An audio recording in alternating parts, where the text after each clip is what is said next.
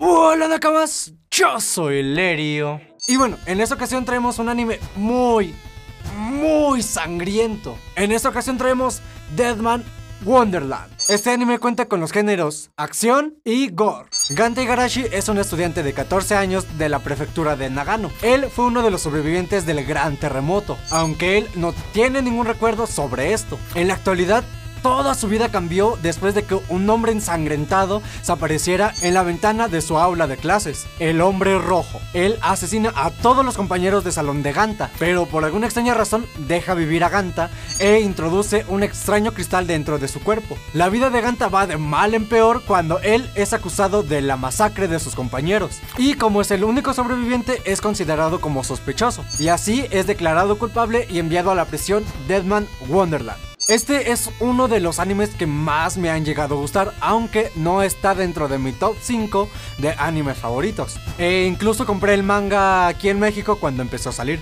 El desarrollo de la historia me gustó mucho, aunque hay ciertas cosas o ciertos momentos que considero que son algo innecesarios. Y el desarrollo de los personajes es bastante curioso a lo largo de todos los capítulos. Lo bueno. Las peleas son una de las cosas que más me han llegado a gustar. La importancia que tiene la sangre en esta serie es muy buena. Lo malo. La animación no es mala. Los bajones que llega a tener a veces no son tan notorios y a veces no son tan molestos. Pero algo que sí me llegó a sacar de onda es como la facción de algunos personajes es un poco extraña. El dibujo que tienen como que en lo personal no me terminó de gustar. Lo interesante.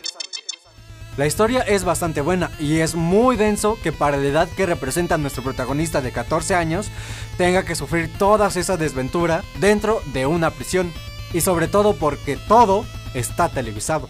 Y bueno Nakamas, hasta aquí el video de hoy, ya sabes que si te gustó le puedes dar like y suscribirte. Abajo en los comentarios deja qué anime te gustaría que recomendáramos y puede que sea el siguiente. Y bueno, sin nada más que decir por el momento me despido yo soy Lerio y nos vemos en un próximo video. ¡Sayonara!